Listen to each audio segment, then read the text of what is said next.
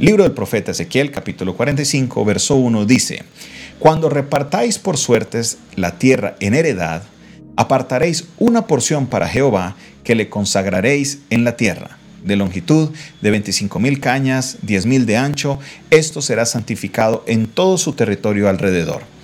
De esto será para el santuario 500 cañas de longitud y 500 de ancho. En cuadro alrededor, 50 codos alrededor para sus ejidos. Y esta medida medirás en longitud 25 mil cañas y en ancho 10 mil, lo cual está, lo cual estará, en lo cual estará el santuario y el lugar santísimo. Lo consagrado de esta será para los sacerdotes, ministros de santuario, que se acercan para ministrar a Jehová, servirá de lugar para sus casas como recinto sagrado para el santuario. Asimismo, 25 mil cañas de longitud, 10 mil de ancho, lo cual será para los levitas, ministros de la casa, como posesión para sí con 20 cámaras. Para propiedad de la ciudad añade, señalaréis cinco mil de anchura y 25 mil de longitud. Delante de lo que se apartó para el santuario será para toda la casa de Israel. Y la parte del príncipe estará junto a lo que se apartó para el santuario de uno y de otro lado y junto a la posesión de la ciudad de lo que se apartó para el santuario delante de la posesión de la ciudad, desde el extremo occidental hasta el extremo oriental, y la longitud será desde el límite occidental hasta el límite oriental. Esta tierra tendrá por, por posesión en Israel, y nunca más mis príncipes oprimirán a mi pueblo, y darán la tierra a la casa de Israel conforme a sus tribus. Así ha dicho Jehová el Señor. Basta ya, príncipes de Israel, dejad la violencia y la rapiña, haced juicio y justicia, quitad vuestras imposiciones sobre mi pueblo, dice Jehová el Señor. Balanzas justas, efa justo y vato justo tendréis.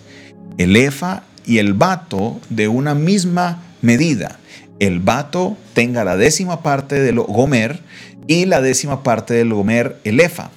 La medida de ellos será según el Homer. Y el ciclo será 20 jeras, 20 ciclos, 25 ciclos, 15 ciclos os será una mina.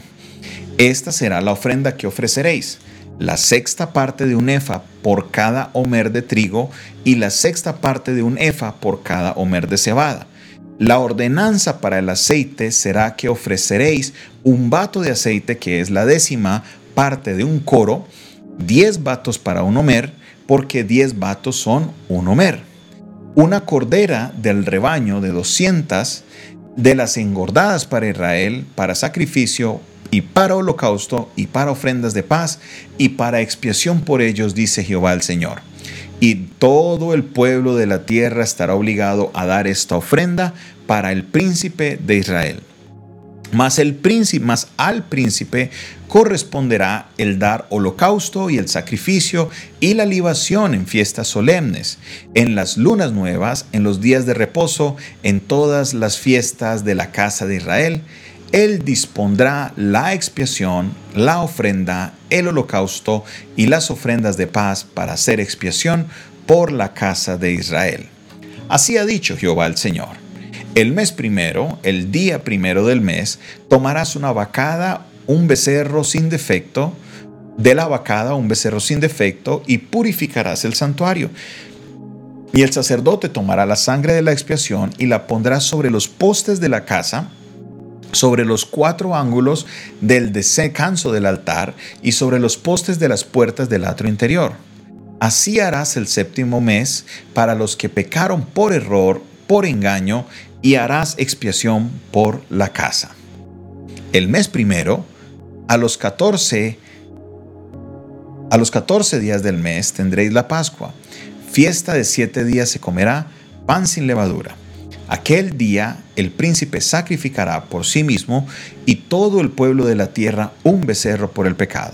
Y en los siete días de la fiesta, fiesta solemne ofrecerá holocausto a Jehová siete becerros y siete carneros sin defecto cada día de los siete días y por el pecado un macho cabrío cada día. Y con cada becerro ofrenda de un efa y con cada carnero un efa y por cada efa un hin de aceite. En el mes séptimo, a los 15 días del mes, en la fiesta, hará como en estos siete días en cuanto a la expiación, en cuanto al holocausto, en cuanto al presente y en cuanto al aceite. Amén. Leyendo la palabra de Dios en esta ocasión estamos viendo lo que tiene que ver con tres o cuatro cosas importantes. Lo primero nos está hablando de cuando repartan la tierra en Israel, cuando ellos regresen, las medidas que se dejarían para el templo.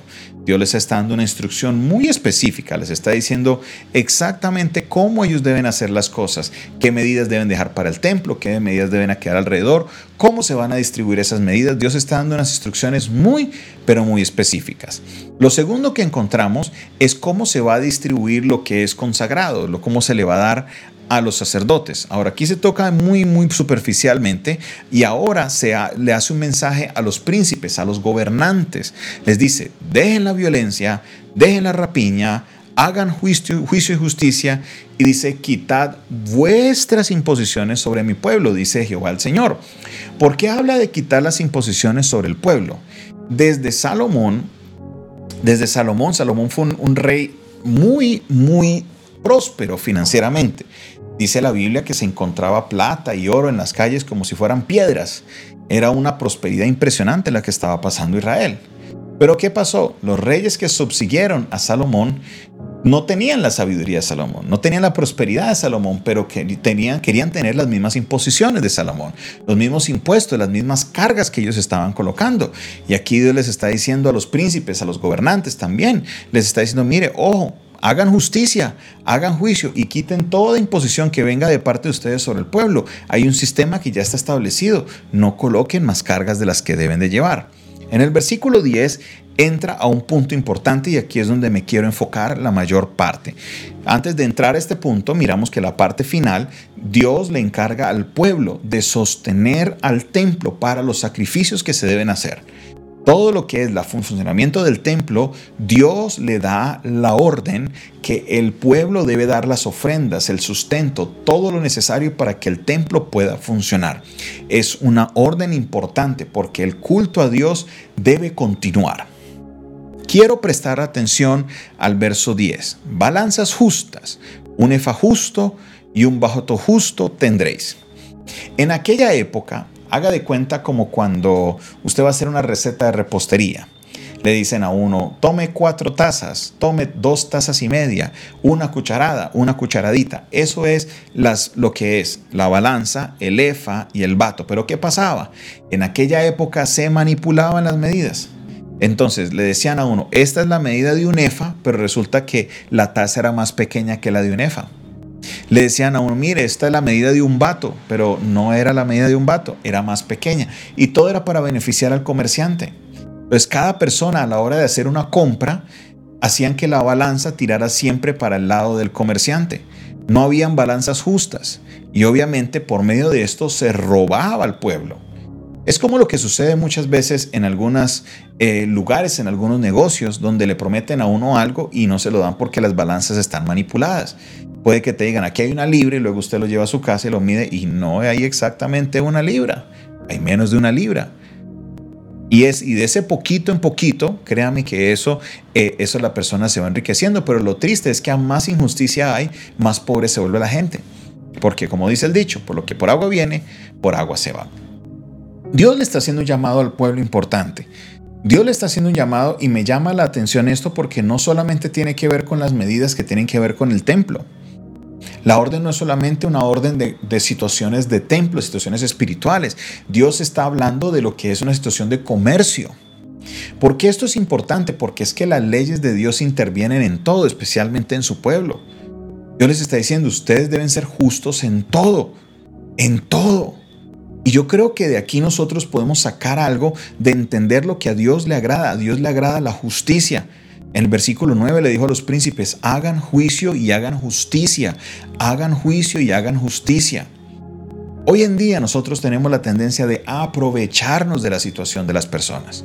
Si vemos que una persona está muy necesitada, necesitamos hacer un trabajo que normalmente me costaría un millón de pesos, pero si la persona está necesitada, trato de no ser justo, trato de sacar provecho. Y muchas veces, más allá de la negociación, algunas veces se cuadró un precio, se dijeron, bueno, vamos a hacerlo en 800 mil, pero al final se le quiere pagar solo 600 mil. O a lo mejor a veces ni le pagan. Eso es una balanza injusta. Eso es un EFA que no es justo. Eso no es lo correcto. Tenemos nosotros como pueblos de Dios que ser justos, que las cosas valen lo que son y si nosotros acordamos algo, tenemos que ser personas de palabra. Si yo digo, aquí hay una libra, ahí debe de haber una libra. Si le digo a alguien, aquí hay un millón, debe haber un millón. Si digo, aquí hay eh, eh, un lote de, de, cerámica, un ejemplo, tiene que haber un lote de cerámica, no menos. Pero lo que encontramos muchas veces es que es difícil hacer negocios con las personas del pueblo de Dios porque no está el concepto de la justicia. Todos quieren sacar ventaja. Se nos sale ahí lo que llamamos en nuestro jerga, lo que es la malicia indígena queremos nosotros sacar provecho de toda la situación. Si no, para muestra un botón, mire lo que está pasando con muchas de las situaciones del paro. A raíz de que hay el paro, en algunos lugares hay escasez de comida y hay gente que se está aprovechando de la, entre comillas, escasez porque hay algunos elementos de los que no hay escasez. Hay algunos que sí, pero créame que hay algunos que no. Pero le hacen vender la idea a la gente de que si hay escasez y al haber escasez, algo que valía mil pesos se lo suben a cinco mil, a seis mil, siete mil. Esto no es correcto. Esto no es justo. Como creyentes nosotros tenemos que ser correctos y hacer las cosas bien. No podemos involucrarnos en esta clase de negociaciones porque no estaríamos dando el reflejo del amor de Dios. Dios reclama justicia. Les dice al pueblo, a los príncipes, haced juicio y justicia. Si vamos a vender un metro de tierra, que sea un metro de tierra. Si decimos nuestra casa tiene 500 metros cuadrados, más le vale que los tenga. No diga 500 cuadrados sabiendo que solo hay 300. No. No diga esta cadena de oro cuando no es de oro. No diga, ay, no, es que esto me valió 2 millones cuando solo te valió 200 mil. Tenemos que ser personas que, como dice la palabra, como lo dijo Jesús, vuestro sí sea sí, vuestro no sea no. Lo que digamos, eso vamos a hacer porque somos el pueblo de Dios. Sí es cierto, muchas personas dirán, usted es un bobo, usted por qué hace eso, usted por qué así, pero es que si nosotros queremos un cambio real en esta situación que estamos viviendo, el cambio debe ser generado por mí. No puede ser generado por ninguna otra persona. Yo soy el primer agente de cambio. Y si yo quiero que ver un cambio en mi nación, en mi país, en mi ciudad, yo soy el primero que debo actuar correctamente, actuar con honestidad. Si quiero que no haya más corrupción en los gobiernos, en las altas esferas, que se vaya la corrupción de mi vida primero. Hagamos las cosas con justicia, hagamos las cosas correctamente. Si decimos que hay algo, que esté. Si vamos a, a vender algo, que sea lo que estemos vendiendo. No vamos a engañar. Somos personas de bien, somos los hijos de Dios, luz en medio de las tinieblas. Te doy la gloria y la honra, Señor, en este día por tu palabra. Gracias, Señor, porque tú nos enseñas, Padre Celestial, a ser personas de justicia, personas correctas, personas de bien. Yo te ruego y te pido, Padre Celestial, que seas tú obrando, Señor, en nuestras vidas, que seas tú glorificándote, Señor, en esta hora, que seas tú, Señor, obrando en nuestro ser. Padre Celestial, corrige, Señor, en nosotros aquellas áreas en las que no hemos sido justos. Corrige, Señor, aquellos lugares donde hemos querido, Señor, sacar ventaja, Padre Celestial. Corrígenos, enséñanos, Señor, porque sabemos que estamos siendo observados por muchas personas. Personas que necesitan conocer de tu amor, personas que necesitan saber de tu justicia y que en ese momento soy un embajador de Jesucristo y todo lo que haga puede manchar, Señor, ese maravilloso nombre. Ayúdame, Señor, a ser correcto. Ayúdame, Señor, a cobrar lo correcto. Ayúdame, Señor, a ser correcto en mis negocios. Señor Todopoderoso, que me empiece a distinguir yo como una persona que cumple, Señor, lo que promete. Padre Celestial, te doy la gloria, te doy la honra y yo te doy a ti, Señor, toda la alabanza por siempre y para siempre, en el nombre maravilloso de Cristo Jesús. Amén y amén.